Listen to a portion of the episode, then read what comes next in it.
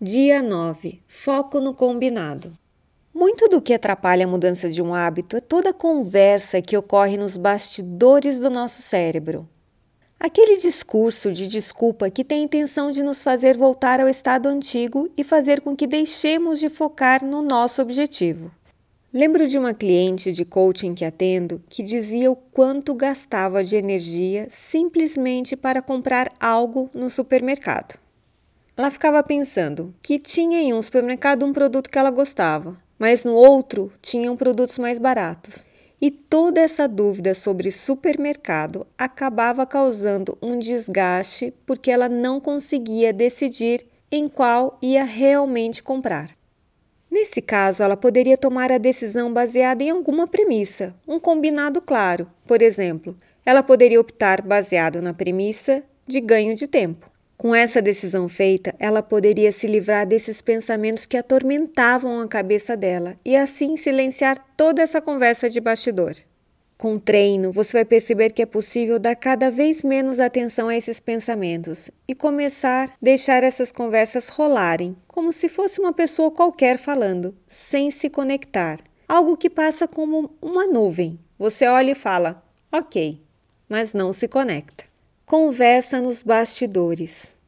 Você já parou para pensar em quanta energia é desperdiçada com as conversas que acontecem nos bastidores do nosso cérebro? Aqueles momentos onde pensamos: será que eu vou? Será que eu não vou? Será que eu faço isso? Será que eu faço aquilo? São as conversas que precedem as nossas decisões. Ou então você tem que fazer alguma coisa e fala para si mesmo: agora não, porque eu estou cansado. Mas se eu não fizer, o que vai acontecer? Tudo isso, toda essa conversa que fica passando na nossa cabeça, não servirá para mais nada além de gastar a nossa energia. Aprender a silenciar essas conversas internas trazem inúmeras vantagens. Modo desculpa. Se o seu cérebro entrou em modo de desculpa, saiba que é uma forma que ele encontrou para economizar energia. São os pensamentos do tipo: Hoje eu estou muito cansado, estou com preguiça e por aí vai. O modo desculpa acontece quando o seu cérebro começa a criar razões pelas quais você deveria voltar ao hábito antigo e deixar de lado o seu propósito e seguir o hábito novo. Como vimos, mudar o caminho no cérebro, ou seja, mudar um hábito, requer esforço. E o cérebro não gosta de esforço. Ele quer economizar energia para usá-la quando estiver numa situação de emergência. Manter-se na rotina antiga. Vamos supor que você cria o plano de fazer exercício depois do trabalho, mas quando chega vai comer algo e aí o sofá te convida para assistir TV. Nessa, você acaba aproveitando para visualizar o que está acontecendo nas redes sociais. Afinal de contas, não teve tempo nem de dar uma olhadinha durante o dia. Conclusão: o plano de fazer exercício vai por água abaixo. Bem, conhecendo as armadilhas que o seu cérebro utiliza, você pode criar estratégia para lidar com eles. Seria como criar estratégias para lidar com o inimigo. É mais ou menos assim: aconteça o que acontecer, vou me manter na meta que combinei, na estratégia que decidi e começar a criar outros hábitos que vão de encontro com a pessoa que eu quero ser. Silenciando as vozes. Uma forma de silenciar toda essa conversa interna que tenta nos desmotivar, principalmente no processo de mudança, é ter combinados claros e não dar atenção às conversas de desânimo. Por exemplo, ao chegar em casa, vou fazer caminhada.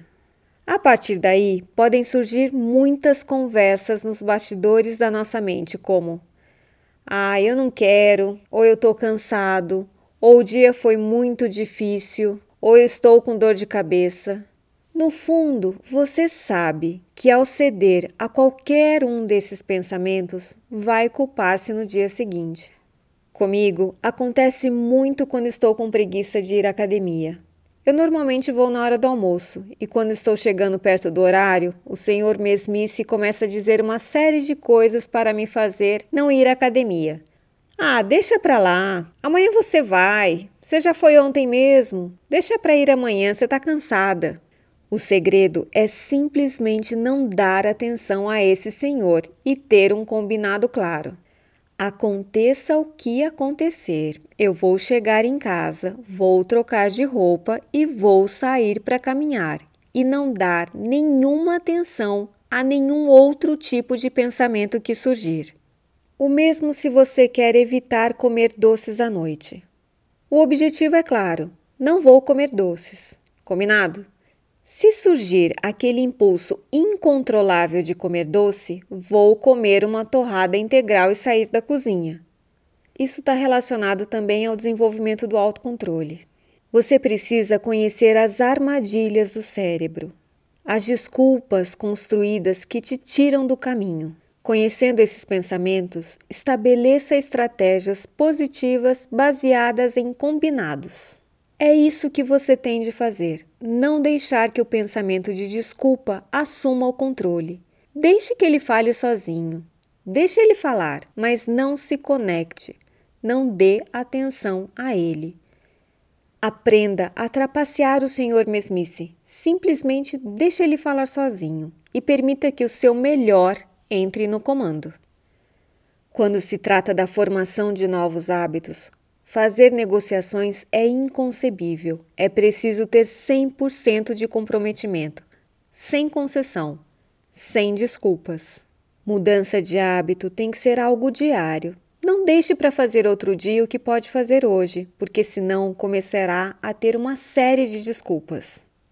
Então, procure ver exatamente qual é o seu compromisso e evite abrir concessões. E se isso acontecer, jamais tenha duas concessões seguidas.